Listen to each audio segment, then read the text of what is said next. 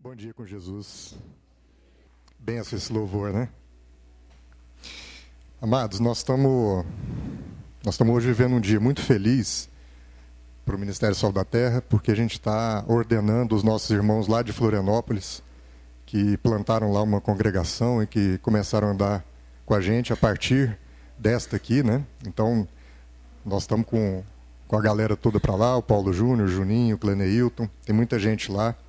E, e hoje tocou para a gente compartilhar aqui com vocês a palavra.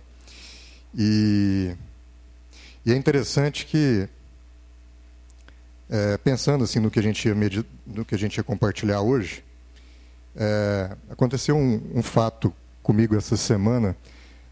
A gente, às vezes, é, nos nossos trabalhos, né, nas nossas relações cotidianas, a gente vai é, se ocupando com tanta coisa, né?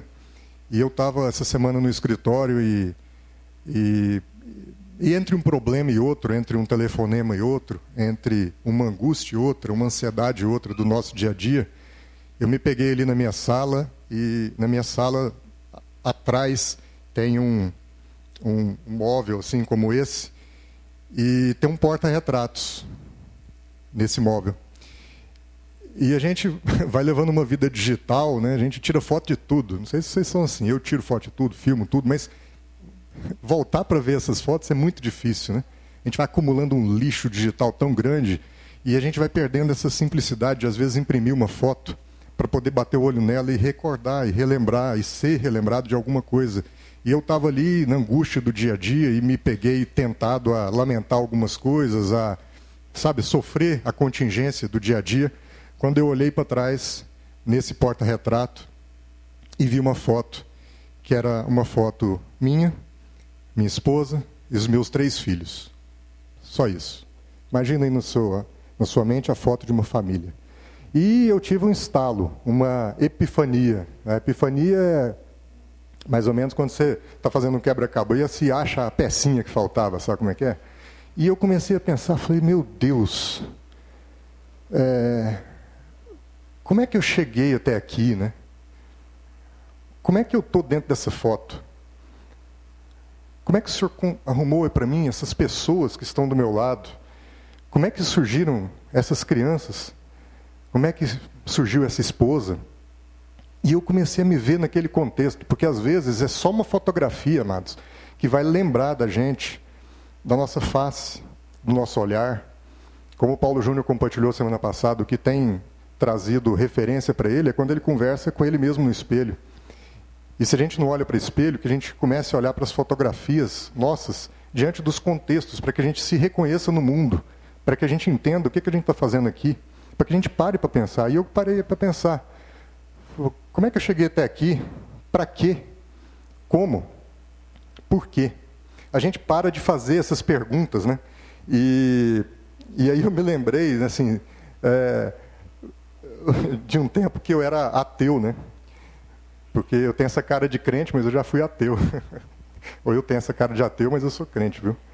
Eu sei que no momento da minha vida, eu, foi antes de eu acreditar que os extraterrestres é que governavam a gente. Então, foi um pouco antes, eu era ateu, né? assim, tive um, esse tempo na minha vida. E eu comecei a meditar, assim, olhando para aquela foto, olhando para aquilo que a gente crê hoje, e como é que Deus me trouxe até aqui, e eu comecei a pensar o ateísmo, né? É, é uma situação em que a gente nega a existência de Deus, mas para eu negar a existência de Deus, eu tenho que ter pleno conhecimento de tudo. É. Então, se eu digo para vocês, olha, se a taxa de expansão do universo diminuísse um milésimo, a expansão pararia e o universo entraria em colapso. Mas essa taxa de expansão aumentasse em um milésimo, as galáxias não teriam nem se formado. Júpiter, um planeta desproporcional, gigante. Se Júpiter não existisse no sistema solar, nós seríamos bombardeados todo dia por asteroides gigantescos. Júpiter funciona como um grande aspirador de pó cósmico. Quem sou eu para ter todos os elementos para afirmar que Deus não existe? Pelo contrário, a conjugação de uma série de fatores que faz com que a vida no planeta Terra exista exatamente como ela existe faz com que eu precise olhar para essa fotografia e parar de achar que eu sou fruto do acaso, que a minha vida foi fruto de geração espontânea, que não há uma inteligência personal que desenhou, que desenhou tudo isso. E não é uma questão, por exemplo, de dizer se há vida só na Terra, né? mas é uma questão de a gente entender por que, que a vida na Terra é assim. Por que, que você existe? Por que, que você existe? Por que, que você existe da forma como você é? Por que, que sua mulher te dá trabalho? Por que, que seu marido te dá trabalho? Por que, que seus filhos choram? Por que, que seus filhos adoecem? Por que, que esse contexto de vida, que para existir e para ser sustentada precisa de calibragens tão precisas, por que, que é assim? E a conclusão que a gente pode chegar é que se Deus criou tudo com tanta sintonia, com tanta perfeição, só pode ter uma razão. É porque ele tem um propósito. É porque existe uma razão para a vida, um sentido. Algo que está no coração desse que criou e sustentou e calculou todas essas variáveis para fazer com que vocês estamos aqui e agora. Porque a gente está embarcado no planeta Terra e a gente não para para pensar sobre essas coisas. E às vezes a gente precisa olhar para portas retratos com nossas próprias fotografias para começar a meditar sobre isso. E, e aí, se há então um propósito, né? Como é que eu descubro esse propósito? Como é que eu vou discernir esse propósito? Como é que eu entendo tudo isso? Como é que eu chego a, a uma situação em que eu entendo a mente de Deus e descubro por que, que tudo isso foi criado dessa forma? E aí o que a gente queria meditar uh, hoje aqui é um tema que, sem combinar, na oração que a gente fez antes, o Enzo já trouxe, e aqui na palavra inicial ele já trouxe, que é uma palavra que a gente precisa entender na Bíblia. E essa palavra vai nos ajudar, vai nos ajudar não, vai ser a base para que a gente compreenda o propósito de Deus e o propósito da nossa existência. É uma palavra que no grego é metanoia, metamorfos, mesma de metamorfose do português de borboleta. Então, por exemplo, essa palavra está lá no trecho de Romanos 12, 2, quando Paulo diz: transformem-se pela renovação do vosso entendimento. Esse transformar, no original grego, é a palavra metamorfos. É uma, uma transformação, é, uma, é uma, uma, uma mudança absoluta da forma de pensar. Também, quando Paulo escreve aos Coríntios, na segunda carta, no capítulo 7, ele diz que a tristeza, segundo Deus, produz arrependimento. Nessa versão no português, a palavra arrependimento, o original grego também é metanoia. Então a gente pode dizer que a tristeza segundo Deus, que está traduzido no português, produz arrependimento, produz o quê? Transformação, produz metanoia. Entender o que, que Paulo quer dizer com metanoia faz com que a gente, que a gente compreenda o propósito de Deus para ter sustentado e criado tudo isso. Então, se é uma transformação, eu tenho que sair de onde e ir para onde. A, o ponto de partida que eu saí, agora falando do meu ponto de vista, é de uma cosmovisão de mundo para uma cosmovisão cristã. A cosmovisão de mundo na qual eu estava inserido e que talvez você esteja ou estava também inserido, é uma visão que diz o seguinte: bom, se não, não tem sentido na vida, eu vou, do pó eu vim e do pó eu vou. Então, comamos e bebamos, porque nada faz sentido. Eu sou o senhor da minha própria existência. Eu não preciso ser contábil para ninguém, eu não preciso fazer ou agir ou deixar de agir ou falar segundo o que a minha esposa pensa, ou para agradá-la, ou para agradar os meus filhos. Eu faço o que der, me der na telha. Eu faço segundo a minha vontade, eu faço segundo as minhas carências.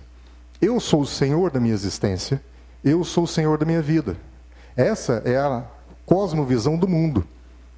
Mas quando a gente passa por um processo de metanoia, de transformação, em que a gente começa a pensar segundo uma cosmovisão cristã, então viver é, de modo a alinhar o meu pensamento a essa cosmovisão cristã significa aceitar e entender que Deus criou todas as coisas, que Deus sustenta todas as coisas, que Deus tem um propósito para minha existência que ele deu a vida por mim, para me resgatar, que ele sustenta a minha vida. Percebe? Entender que há um governo sobre a minha vida, sobre a minha existência. Então eu saio de uma forma de pensar em que eu controlo todas as coisas para outra forma de pensar em que eu me submeto a um controle de alguém que é soberano, alguém que sabe fazer conta, Alguém que sabe calibrar a gravidade. Alguém que sabe o tamanho de um planeta que tem que ficar ali mais ou menos na distância entre o Sol e o limite do, da Via Láctea, para que então a Terra não seja implodida por asteroides gigantescos. Esse alguém existe, fez todas as coisas, calibrou todas as coisas e agora eu me submeto a essa forma de pensar. A metanoia, a transformação, é quando eu faço essa transição. Porque se é verdade o que o cristianismo diz, que Jesus morreu, deu a vida por mim e me transferiu imortalidade agora, pô, então eu tenho que querer esse negócio. Não é bacana? Não é melhor do que viver como se a vida não tivesse o menor sentido? Porque se eu tiver que viver como se a vida não me importasse, tudo que eu fizesse, pudesse fazer e está tudo certo, que esperança eu vou ter? Porque pensa comigo, é, você já ouviu, eu já ouvi também, situações em que a gente diz o seguinte: eu até gosto de Cristo, mas eu não gosto da igreja. Né? Então tem muita gente que fala que crê em Jesus, que fala que tem uma relação. Não, eu, Deus tem uma relação pessoal. É, eu faço lá minhas orações, tal, mas igreja, esse negócio não é para mim não. É, domingo, prefiro dormir até mais tarde, acordar de ressaca. Mas eu creio em, em, em Deus, eu creio em Cristo. Eu gosto de Cristo, só não gosto de igreja. Né? Agora, tem situações diferentes. E se eu te dissesse que tem muita situação que é o seguinte: eu gosto de igreja, mas eu não gosto de Cristo. Então, significa que muitas vezes nós estamos aqui nessa reunião porque a gente gosta de estar aqui. A gente veio para cá porque a gente se sentiu um dia solitário. A gente veio para cá porque um dia alguém nos convidou a vir, a gente estava passando por um problema, a gente achou legal isso aqui. A gente gosta das palestras do Paulo Júnior, a gente gosta do que é dito aqui na frente. Mas não me vem com Cristo, não. Porque é muito difícil essas coisas que ele comunica. Então eu gosto da igreja, mas não gosto de Cristo. É mais ou menos quando a gente vai para um funeral, né, para um velório. Né? a gente chega lá né, e a gente age como se todo mundo ali fosse para o céu, independente da forma de vida com que o cara, sabe, viveu. Né? E por que, que a gente evita esse tipo de reflexão e pensamento quando a gente está num velório? É porque é uma mensagem dura, né? A gente quer consolar a viúva, consolar a família, então a gente chega, não, ele está num lugar melhor. E se não tiver? E se a vida que ele viveu tivesse condutas, atitudes, situações, a forma de viver foi uma forma totalmente contrária à cosmovisão cristã. E se aquele defunto tivesse tido uma vida em que ele era o Deus da própria existência? Como é que eu, um cristão, chego para a viúva e digo: não, fica tranquilo, ele está num lugar melhor? Pode não estar. Tá. Pode não estar. Tá. Mas a gente não para para pensar sobre isso. A gente não para para constatar que a mesma força, o mesmo poder que ressuscitou Jesus age em você e em mim para que nós tenhamos uma natureza diferente, uma vida transformada, uma vida diferente. Né? E e aí o que, que a gente faz? A gente, como a gente gosta de igreja, a gente quer acreditar mentalmente, psicologicamente, né, intelectualmente em Jesus. Mas isso não é suficiente. Demônios também acreditam em Jesus. A questão é: você acredita em Jesus, mas você também concorda com o que ele fez, com quem ele é, com o que ele disse que você é, com o que ele diz que você tem que fazer? O alinhamento entre o que eu acredito e creio com aquilo que eu concordo é que faz com que eu de fato experimente uma transformação na minha vida. E aí a gente se reúne como igreja, não concordando com o que Jesus fala, e a gente diz que a gente segue a Deus. Mas a questão não é se a gente está seguindo a Deus. A questão é, nós estamos servindo a Deus? Porque seguir, a gente segue qualquer um. A gente segue muita gente no Instagram, a gente segue muita gente, a gente vai ao show do Coldplay, a gente segue essa banda, a gente adora, a gente ama as músicas deles. Seguir é fácil. Mas Deus quer que a gente sirva a Ele. Porque eu sigo porque é moda, eu sigo porque é bacana, eu sigo porque é legal dizer que eu sigo. Mas eu sirvo por uma motivação diferente. Eu sirvo porque eu amo, eu sirvo porque eu quero agradar. Eu sirvo, sirvo porque eu quero que Ele se agrade de mim. Nós somos seguidores de Cristo ou nós somos servidores dele? Uma, é uma pergunta que a gente tem que fazer. Porque senão, a gente gosta demais de estar aqui, mas a gente não gosta de Cristo. Então a salvação vem quando eu decido, por um esforço pessoal, renunciar à minha forma de conduzir a minha existência e me submeter àquilo que Cristo diz. E é isso que a gente queria meditar sobre, sobre essa palavra metanoia, né? que a gente pode chamar, vamos chamar aqui de arrependimento. Arrependimento é quando eu tenho uma mudança de visão, em que eu entendo agora que a, a, a minha vida não é minha, a sua vida não é sua. Nós somos só mordomos dessa existência. Nós somos só gerentes daquela fotografia. Eu sou um gerente daquele povo. Aquela não é a minha família, aquela é uma família que Deus colocou para eu cuidar. Se eu não tenho meu entendimento transformado, eu vou agir segundo o que eu quero que seja aquele povo para mim. Mas não é essa a questão, a questão é quem eu posso ser para eles. Essa é a transformação de entendimento. Essa é a cosmovisão cristã. É o arrependimento que nos conduz a isso. E aí o texto que eu queria meditar com vocês está lá em Lucas, no capítulo 22. Lucas 22, de 31 a 34. Diz assim: Simão, Simão, Satanás pediu vocês para peneirá-los como trigo, mas eu orei por você para que a sua fé não desfaleça. Isso é Jesus conversando, hein? E quando você se converter, fortaleça os seus irmãos. Mas ele respondeu: Estou pronto para ir contigo para a prisão e para a morte. Respondeu Jesus: Eu lhe digo, Pedro, que antes que o galho cante hoje, três vezes você negará que me conhece. Amados, a gente está falando de uma vida que não é aleatória, uma vida guiada por um propósito de Deus. E a gente precisa entender que o propósito de Deus na criação é estabelecer o reino de Deus. Quando a gente fala de arrependimento e quando a gente olha para a vida de Jesus, a gente tem que se lembrar de um cara que veio antes dele, contemporâneo a ele, que é João Batista. João Batista foi um cara que nasceu poucos meses antes de Jesus, iniciou o ministério dele no deserto, se vestia de forma é, rudimentar, comia gafanhotos e mel silvestre. Mas esse cara pregava uma coisa só. Ele pregava: arrependam-se, como está lá em Mateus 3,2, arrependam-se, pois o reino de Deus está próximo. E esse cara fazia o que Isaías diz que ele faria: ele prepararia o caminho para a chegada do Senhor. Ele viveu a vida toda pregando uma coisa só: arrependam-se. E logo depois vem Jesus. E logo depois vem Jesus dizendo que o reino de Deus estaria então estabelecido, que é chegado a vós o reino de Deus. O que, que isso quer dizer? Isso quer dizer que, para que nós experimentemos a chegada do reino de Deus, é condição precedente que nós experimentemos um arrependimento. Porque sem o arrependimento, ninguém aqui, nem você, nem eu, vai experimentar a boa, perfeita e agradável vontade de Deus pela chegada do reino dele.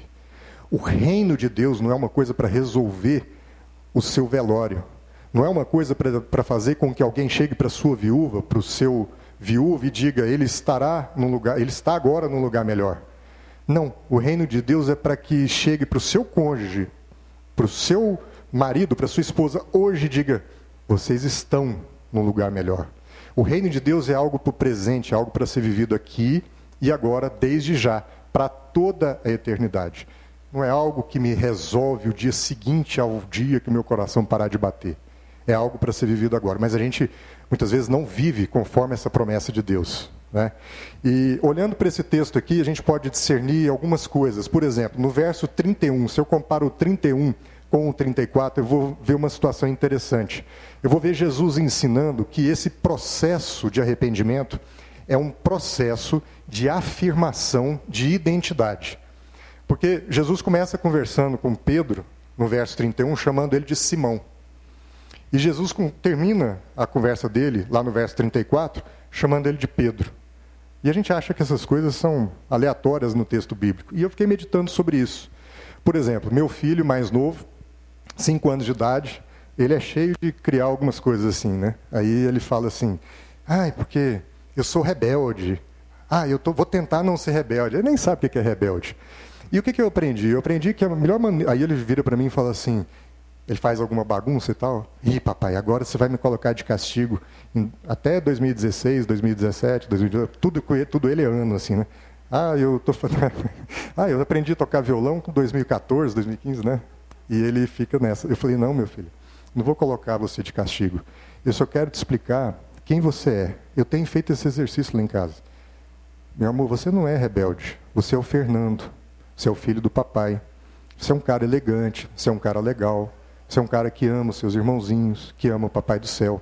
É mais ou menos o que Jesus está fazendo aqui. Lembra que o Paulo Júnior já compartilhou aqui que Deus nos dá um nome de homens, né? nossos pais colocam, e Jonas, o pai de, de Simão, colocou o nome dele de Simão. E aí, depois, Deus nos chama, nos revelando, segundo o propósito dele, a nossa missão na terra, por um outro nome. Quando Jesus encontrou com Pedro, Pedro Jesus virou e falou: Simão, você é Pedro, porque você é rocha, você é pedra, sobre você eu edificarei a minha igreja. Pedro era o nome função de Simão. Assim como nós temos aqui vários nomes. Nós temos gente lá no nosso pequeno grupo que é o Fred Alegria. Quando o Fred chega, é alegria. Né? Nós temos, eu da minha esposa, o nome dela é Cura. Né? Tem gente triste, tem gente é, precisando ser consolada, pode mandar a Dona Cura. A Dona Cura vai lá, ministra e a coisa vai se resolvendo. Né? É, o nosso ensino, sabe aquele ensino que ele está lá em Florianópolis, está lá, né? Paulo Júnior. Então, nós temos esses nomes espirituais. E, e, Jesus, nessa passagem, ele vai conversando com Pedro, fazendo a transposição, ajudando no processo de transformação de Pedro. Começando chamando Pedro pelo nome que os pais o deram e terminando chamando ele de Pedro. Né? E é interessante que o processo acontece mesmo diante de tribulações.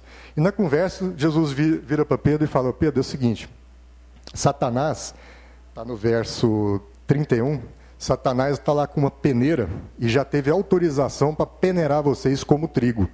Olha, rapaz, a gente às vezes vai vivendo os nossos problemas, a gente, né, a gente entra na igreja, a gente gosta da igreja, não gosta de Cristo, mas a gente vem para cá e acha que porque a gente veio para cá, a gente veio porque a vida estava bagunçada, então alguém chamou a gente para vir para cá, dizendo que quando a gente viesse para cá, nossa vida seria arrumada. E aí a gente começa, a vida dá uma arrumadinha, na primeira bagunça que vem ali na frente, a gente vai fazer uma oração tomar um passe, vai dar uma descarregada, porque a gente acha que está sendo atacado pelo inimigo, assim, que tem alguém vencendo Deus. Né? E aí Jesus vira e fala assim: não, ô Pedro, Satanás já recebeu autorização para peneirar vocês.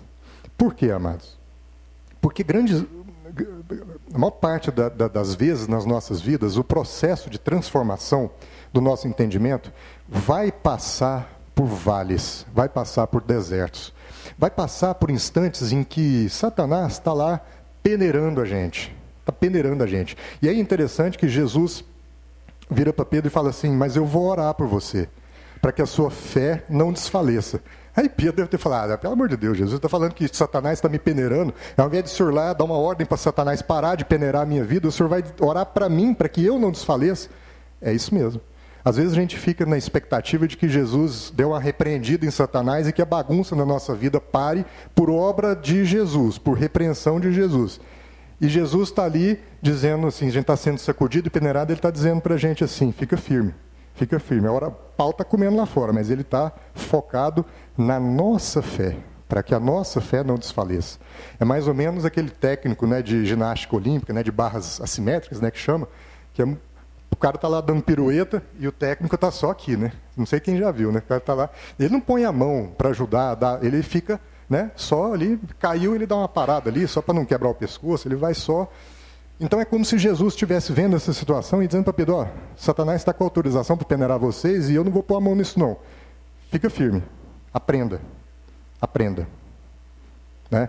E aí uma outra coisa que chama a atenção no texto é o processo de conversão, está lá no verso 32. Né?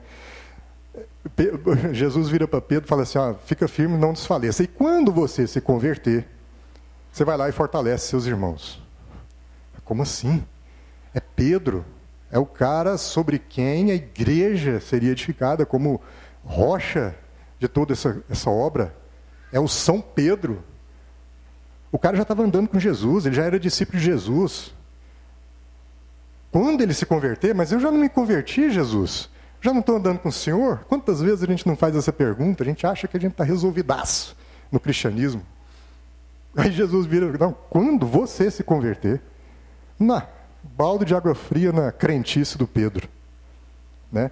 E, e, e aí o que, que acontece? É que essa, essa história aí da, de Satanás sacudindo a, pere, a peneira né, mostra para gente, na verdade, que esse processo é um processo que vai levar a, a, ao arrependimento. Né? Porque é um processo de afirmação da identidade, em que, pensa numa peneira, o que é uma peneira? Tem lá as malhas da peneira, né? Então você consegue separar aquilo que você está querendo separar a partir das malhas, né? Então, se aquilo que você separar for maior do que a malha, aquilo sobe, fica em cima. Se for menor, desce, passa. E aí você consegue separar o que é maior do que é menor. Então parece que o processo que Jesus está ensinando aqui, quando diz que Satanás vai nos peneirar como trigo, é porque Jesus está dizendo o seguinte: olha, o processo que existe aqui é você se entender trigo. Porque o trigo não vai passar nessa malha para as profundezas de baixo. Ele vai ficar retido na peneira, a palha vai embora. O trigo vai estar sempre sacudindo para lá e para cá, nas sacudidelas da vida, mas ele vai estar sempre subindo, nunca descendo as profundezas. É como se ele dissesse: Pedro, você que está agindo como palha, e você que vai se continuar agindo como palha, passar no buraco da peneira, quando você finalmente entender que você é Pedro, que você é trigo, eu estarei orando para que a sua fé seja fortalecida nesse sentido. Então, nesse momento, aí a oração de Jesus é: nesse momento, vá lá e fortaleça seus irmãos. No momento em que eu, como uma palhinha, percebo que eu sou trigo, e então eu mesmo tenho a condição de me inchar, de, me, de crescer, e a malha da peneira me segurar para que eu não escoa para baixo, agora eu vou ajudar o irmão a se reconhecer trigo. E às vezes eu estou ali pulando já como trigo e tem um trigo achando que é palha aqui do lado e o palha está querendo puxar e o meu irmão, você é trigo. E o cara começa a crescer, fica na, fica na, na, na peneira. Bom, esse aqui já está para cima, agora eu vou cuidar do lado. E assim a gente vai comunicando identidade no reino de Deus. Porque o processo todo é que o trigo seja de fato trigo. É que quem está achando que é palha, entenda de uma vez por todas que tem uma identidade de trigo. E não passe no, na malha dessa peneira. Mas a peneira vai acontecer, amada. A sacudida vem. Né? Então, se a gente é, falou sobre o processo que comunica o propósito de Deus para a gente, que é um processo de arrependimento, e se a gente falou é, de como esse processo acontece, é preciso que a gente fale de uma palavra aqui muito importante, que é a palavra conversão. Conversão. Porque quando a gente muda o nosso entendimento sobre algo, os nossos atos passam a acontecer segundo esse novo entendimento. Ou seja, aquilo que você está dizendo que creu, aquilo que você está dizendo que é a sua fé, precisa estar traduzido naquilo que você faz. Se isso não acontece, conversão não houve. Muitas vezes a gente está chamando de conversão o que por enquanto é só arrependimento. Ou a gente está chamando de conversão o que por enquanto é só fé. Mas fé e arrependimento são dois lados de uma mesma moeda. Conversão sem fé, arrependimento sem fé, não é conversão. E fé sem arrependimento também não é conversão. Quantos de nós estamos vindo aqui porque estamos desenvolvendo a nossa fé? A gente, como eu falei, a gente gosta da igreja, a gente está desenvolvendo a nossa fé, a gente está ouvindo as palestras do, do Paulo Júnior. Isso é legal, isso me ajuda lá no meu casamento, isso me ajuda na criação dos meus filhos, isso me ajuda a abandonar os meus vícios, mas só ajuda, hipoteticamente. A minha fé está sendo desenvolvida. Agora, quantos de nós estamos de fato nos arrependendo dos nossos pecados? Quantos de nós estamos acrescentando à nossa fé arrependimento? Então, quero dizer para você e para mim que se nós estivermos aqui buscando apenas desenvolver a nossa fé, Mas se genuinamente nós não estivermos nos arrependendo dos nossos pecados, conversão não há. Nós vamos continuar escutando a ironia de Jesus a nosso respeito, dizendo: Pedro, quando você se converter, quando você, nós vamos achar que nós estamos convertidos, porque nós frequentamos essa igreja todo domingo, nós vamos aos pequenos grupos e nós vamos dizer por aí que nós somos cristãos. Mas quer que eu te diga uma coisa? Jesus vai virar para você, assim como ele tem virado para mim, e vai virar. Marlos, quando você se converter. Porque está faltando alguma coisa nesse processo. Está faltando que você se arrependa dos seus pecados. Ou então, o inverso também acontece. A gente tem vindo aqui porque a gente se arrependeu. A gente foi lá, fez alguma coisa com a nossa esposa, fez alguma coisa com o nosso marido, a gente estava bebendo demais, alguma coisa que trouxe a gente para cá. E a gente caiu aqui, que bacana. Um monte de gente aqui, eu estou vendo que é legal ser crente, eu achava que crente era um povo assim meio, aí, ó, os caras são legais e tal. Ah, eu arrependido aqui lá, né? Estou tendo aqui uma nova existência, etc. Porém, se você não acrescentar a esse, a esse seu arrependimento fé, se você não desenvolver essa fé, se você não orar, não tiver uma disciplina espiritual de oração, uma disciplina de leitura da Bíblia, uma disciplina de conhecer a mente de Deus, eu quero te dizer que você só se arrependeu. Já está começando, mas não diga que você é convertido ainda. Conversão, meu amado, é um processo muito mais sério, é um processo muito mais intenso. Pedro estava andando com Jesus, ele era discípulo chamado, e Jesus diz um quando você se converter. Quando você se converteu. O processo não estava completo pelo simples fato dele ter aceitado Jesus, andado com Jesus e ouvido as palavras de Jesus. Havia algo no coração de Pedro que ainda precisava ser trabalhado. Jesus diz: Você vai me negar três vezes ainda. Quantos de nós ainda estamos na fase em que a negação de Jesus ainda está por vir? Beleza, vamos enfrentar isso junto.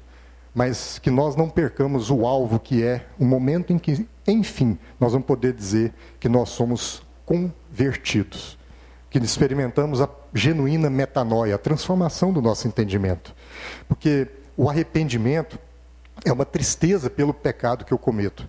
O arrependimento é quando aquilo que eu cometi me faz refletir e profundamente querer sair desse caminho e encontrar um novo caminho, um caminho que é vivo, um caminho que é o único verdadeiro. O arrependimento não é quando eu é, é, simplesmente é, acho que eu fiz alguma coisa errada. Não. O arrependimento é uma coisa que constrange. O arrependimento é uma coisa que me faz repensar a forma que eu estou vivendo. Se isso não acontece, isso é só uma tristeza. Isso é só um remorso. E existe, como eu disse lá em 2 Coríntios 7, uma tristeza boa. A Bíblia diz que nós estamos, Deus está querendo buscar pessoas que adorem em espírito e em verdade. Uma tristeza sem a afetação do Espírito Santo não transforma. Uma tristeza sem a afetação do Espírito Santo é só remorso. Então, às vezes, você cometeu alguma coisa, você acha que você está triste, então está começando aqui um processo de arrependimento, está nada. Se o Espírito Santo não estiver agindo nisso aí, você está só com remorso. Isso não é a tristeza segundo Deus que conduz ao arrependimento. Mas uma tristeza que o seu pecado te cause e que encontre uma ação do Espírito Santo, essa sim vai te transformar porque ela vai ser a dor sentida pela dor que você causou. Eu sinto dor no meu coração pela dor que eu estou causando à minha esposa. Eu sinto dor no meu coração pela dor que eu estou causando ao meu marido, aos meus sócios, aos meus colegas de trabalho, a essa sociedade. Essa é a tristeza que transforma. É uma decisão sincera de mudar o pensamento e parar de ir contra Deus. É decidir pelas. Não, eu, eu tomo a decisão de me arrepender não pelas consequências que o pecado causa, mas porque eu decido agradar a Deus. Eu amo esse Deus, eu quero agradá-lo. Por isso eu quero sair dessa esbórnia que eu estou vivendo. É por isso. Não é só porque isso está fazendo mal para as outras pessoas, é também. Mas é porque a dor delas eu estou sentindo em mim. A dor de Deus a meu respeito está doendo aqui dentro. Não é porque isso está atrapalhando minha reputação. É porque eu não quero viver dessa forma. Jesus não chama a gente para segui-lo. Jesus chama a gente para que nós nos arrependamos. Jesus não quer um bando de gente seguindo ele. Ele não quer uma multidão seguindo ele. Ele quer uma família realmente transformada. É isso que a gente tem que entender. Seguir Jesus com fé, mas sem arrependimento, a Bíblia diz que isso é mentira. Que é mentira. Seguir Jesus com arrependimento e sem fé é só remorso, é só medo. É mentira também. Um evangelho que a gente só fique falando sobre todas as coisas menos sobre arrependimento é uma mensagem que está sendo pregada pelas metades. É aceitar Jesus somente como Senhor e não como Salvador. Que a gente possa meditar sobre isso hoje, porque a figura que Deus usa a nosso respeito é uma figura de casamento. Quando Deus vai se referir a você e a mim como igreja, Deus está se referindo a um casamento que está acontecendo no céu entre a noiva e o noivo, Cristo. E a Bíblia diz que Jesus tem ciúmes da gente, como o marido tem ciúme da esposa. Porque ele pede para a gente três coisas. Jesus pede para a gente a nossa prioridade. Ele quer que nós tenhamos como prioridade buscá-lo. Os casamentos hoje, eles se acabam por coisas ruins, adultério, prostituição, drogas, traição, desavenças de toda ordem.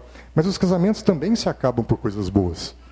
Os casamentos também se acabam por pais, por pescaria com os amigos, por filhos, quando essas coisas passam a ser mais importantes do que a relação com o cônjuge.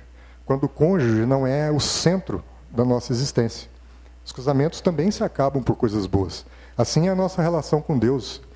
A nossa relação com Deus pode ser abalada por coisas ruins, pode ser abalada quando eu estiver ali sendo peneirado e não entender que eu sou trigo e aí eu passo como palha para baixo e desço para profundezas que o diabo quiser me jogar.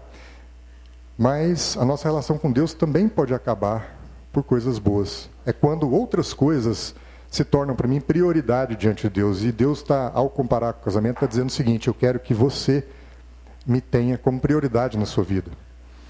Deus está nos chamando para uma, além de prioridade, para uma relação de fidelidade. Eu disse para minha esposa que eu seria o marido dela. Pode ser que em alguns dias da minha vida eu não me sinto, não me sinta como o marido dela. Mas isso não pode ter importância, porque eu disse que eu seria. Percebe? O que, que você disse para Deus que você seria dele? Porque Deus já disse para você que Cristo seria o seu marido. Viu, igreja? Agora, o que a igreja está dizendo para Deus que ela seria?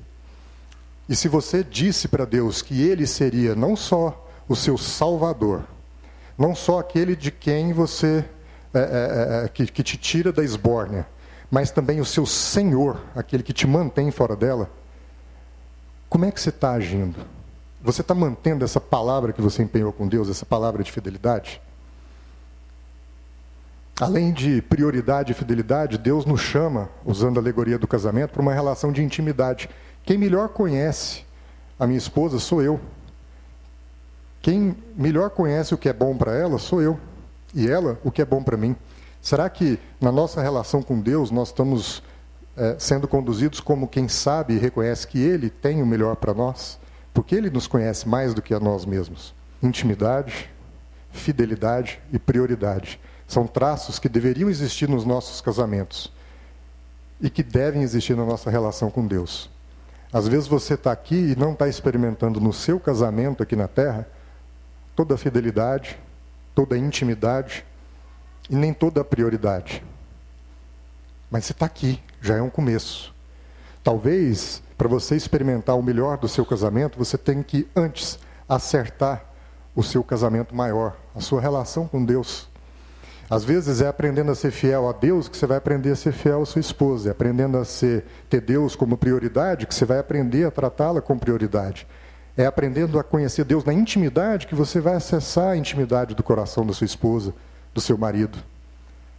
E quando Deus chama a essa, essa analogia, essa alegoria da comparação da relação dele conosco com a comparação do casamento, é porque a maior tristeza que existe é a tristeza do adultério. A tristeza de quando há uma traição nessa relação que é mais íntima. A Bíblia está recheada de situações em que ela realmente trata isso de uma forma muito capital.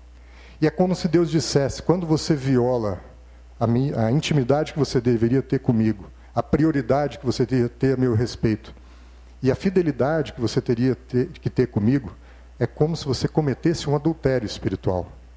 Eu fico muito triste.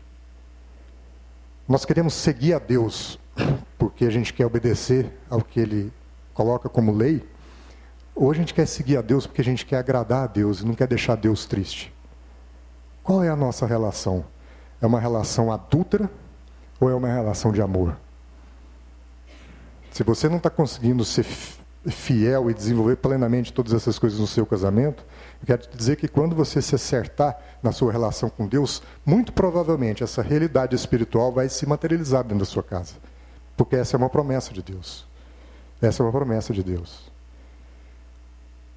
A conversão, amados, ela é a cessação desse estado de adultério, pelo arrependimento e pela fé. Mas ela é um processo que começa em cada um de nós. Às vezes você fica sofrendo porque o seu cônjuge não muda, mas eu quero te dizer que a mudança muito provavelmente vai começar em você. Às vezes é o seu primeiro passo que vai fazer com que ele te acompanhe. Às vezes o que a sua casa precisa é que alguém se levante. E o que você precisa é parar de ficar esperando que ele se levante ou ela se levante e que tome você a iniciativa. Quando a gente fala de arrependimento, de conversão, a gente precisa falar de um negócio que chama pecado, né? E pecado é uma palavra crente demais, né? O que é pecado? Gosto muito de algo que eu ouvi do Cláudio, que ele separa o que é pecado, com letra maiúscula e no singular, de pecados, letra minúscula e no plural. Pecado que é a base de todas as nossas mazelas, pecado é exatamente a nossa insubmissão a Deus. É exatamente a nossa infidelidade a Deus. É exatamente não ter Deus como prioridade. É exatamente não conhecer a intimidade de Deus. Pecado, no singular, com letra maiúscula, é o adultério contra Deus. Pecados são os vários deslizes que a gente comete no nosso dia a dia. Quando a gente bebe demais, quando a gente adultera a nossa esposa, quando a gente não dá atenção aos nossos filhos, quando a gente aceita uma propina ou paga uma propina, são deslizes cotidianos. Mas todos esses pecados, para todos eles, há perdão. Agora, para o pecado, só há arrependimento. Se nós, de uma vez por todas, não entendermos que o reino de Deus, que você quer experimentar, passa antes por aquilo que João Batista veio clamar no deserto, que é por arrependimento, nós não vamos experimentar a redenção do nosso pecado. Nós podemos e somos perdoados dos nossos pecados. Isso está acontecendo todo dia, o preço já foi pago. Mas a nossa relação primeira e relação maior não vai ser acertada. E aí, no nosso velório, vão estar consolando as nossas viúvas, dizendo que não, ele está num lugar melhor.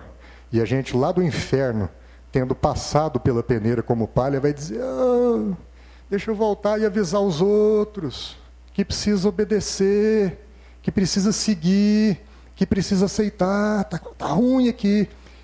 E aí, como diz a passagem, quando Jesus tem esse mesmo tipo de conversa, ele falou assim: ó, não tem jeito de voltar, não. é lá mesmo que vai ficar. Já mandaram os profetas, todo mundo dizer, vocês não ouviram? É lá mesmo que vocês vão ficar. A falta de arrependimento é a fotografia da nossa sociedade hoje. Qual é a foto que a gente quer ver no nosso porta-retratos? Muitas vezes a gente vê uma foto de nós mesmos antes de um processo de conversão, antes de um processo de arrependimento, a gente nem se reconhece.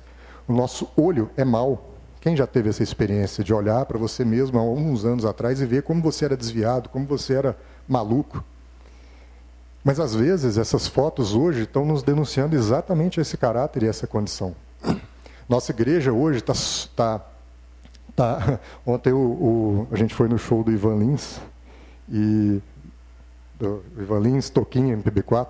Aí Ivan Lins falou assim: é, a gente é um monte de gente, honesta brigando por gente desonesta. Onde é que nós estamos com a cabeça?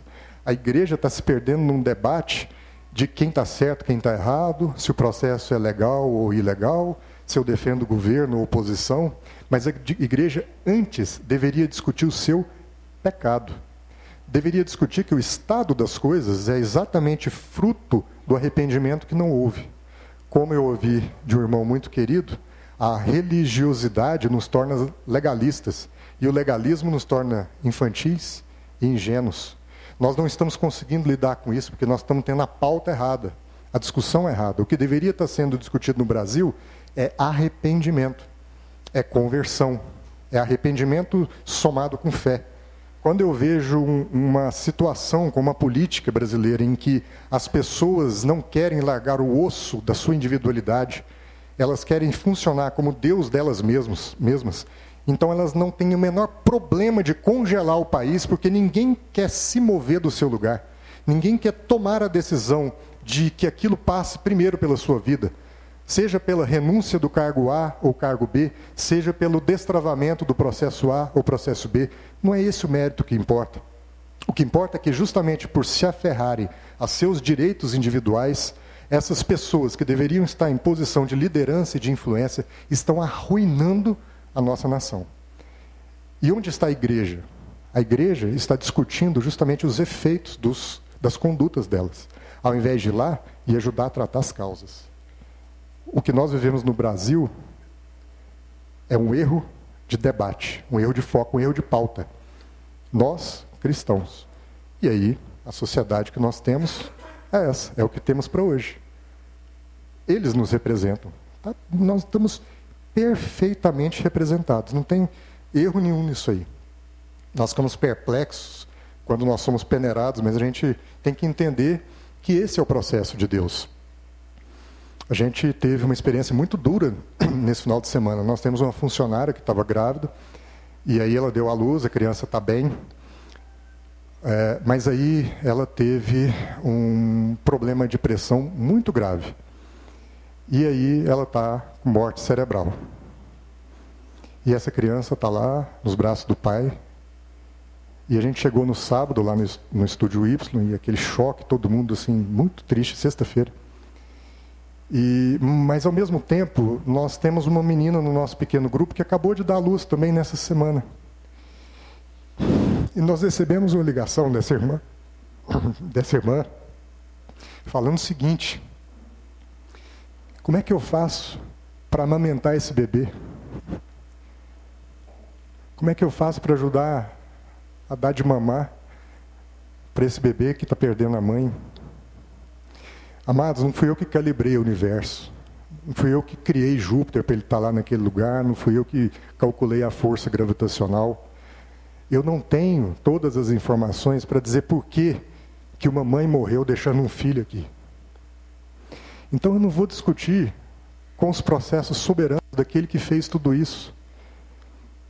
Se ele fez tudo isso para que o amor dele se manifestasse pelo gesto dessa mãe que ficou viva com um filho nos braços, mas que tem dois peitos e quer repartir um com aquela criança que perdeu a mãe, quem sou eu para questionar? Quando a gente age pelas nossas próprias razões, a gente perde o privilégio de entender as razões de Deus. Para que a gente passe de um estágio para o outro, nós precisamos experimentar um processo genuíno de conversão. Nós temos que ser transformados no nosso arrependimento e acrescentar fé a isso tudo porque aí essas coisas ficam leves. A gente vai se emocionar como eu me emociono, não pela dor da perda, mas pelo gesto de amor. Pelo gesto de amor.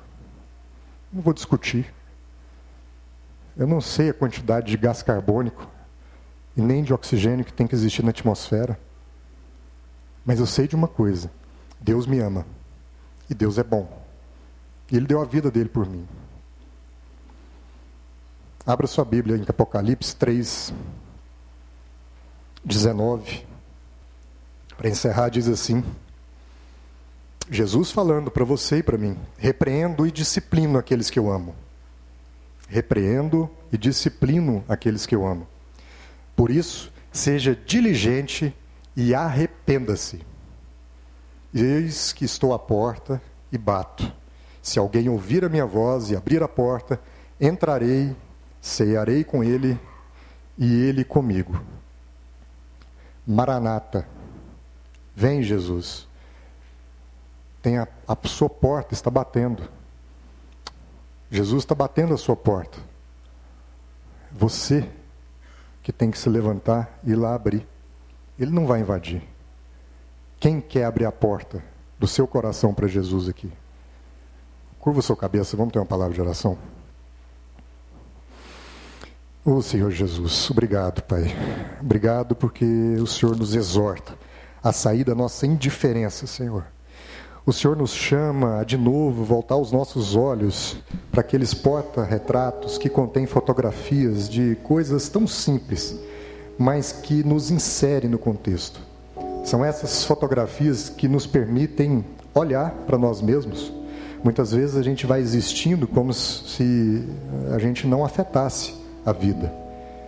Mas a gente precisa entender que a nossa vida, as pessoas, as circunstâncias, as situações, elas contêm um agente de transformação ou de deterioração. E esse agente somos nós. Nós podemos comunicar virtude, mas nós podemos também comunicar perdição. Nós podemos ser trigo, mas nós podemos também ser palha. Cabe só a gente discernir a nossa identidade. Cabe só a gente calibrar o tamanho da nossa própria vida. Uma palha que acha que é palha, mas no fundo é trigo, volta a ser trigo quando ela se enche de amor. E o fato dela se encher de amor faz com que ela enche numa proporção tal que a malha da peneira não a retém. É essa figura que Jesus coloca que tem que transformar a nossa vida, o nosso entendimento. É nisso que a gente quer se apegar nessa manhã. Essa ilustração tão bela. Ó Deus, nós temos seguido ao Senhor, mas nós temos servido muito pouco. Nós somos desafiados hoje a entrar nesse negócio com os dois pés, Senhor. Não sermos apenas um seguidor para sempre, sermos alguém que serve. Serve porque quer te agradar, Senhor. Serve porque entendeu a razão, o propósito, o mistério de toda a criação. Nós entendemos o nosso papel, nós queremos entender o nosso papel nisso tudo. O que o Senhor disser para ser, eu vou ser. O que o Senhor disser para eu fazer, eu vou fazer. Mas o que o Senhor disser para eu não fazer, eu não quero fazer, Senhor. Eu não quero te desagradar. Eu quero te servir porque eu acredito, porque eu gosto, mas principalmente porque eu quero te agradar, Senhor. Eu não quero viver minha vida perguntando o que há de errado nisso ou naquilo que eu faço, como quem quer justificar as condutas. Eu quero olhar para aquilo que eu vou fazer e me perguntar o que há de certo nisso. Eu quero inverter a forma de pensar, eu quero ser transformado no meu entendimento, Senhor. Ó Deus, eu quero entender que só se vive o reino de Deus, Senhor, depois que se arrepende. Antes disso, Senhor, haverá só remorso no nosso coração. Nós não queremos remorso, Senhor, nós queremos arrependimento. Nós queremos fé, para que o arrependimento mais a fé gere genuína conversão no nosso coração, em nome de Jesus. Nome de Jesus.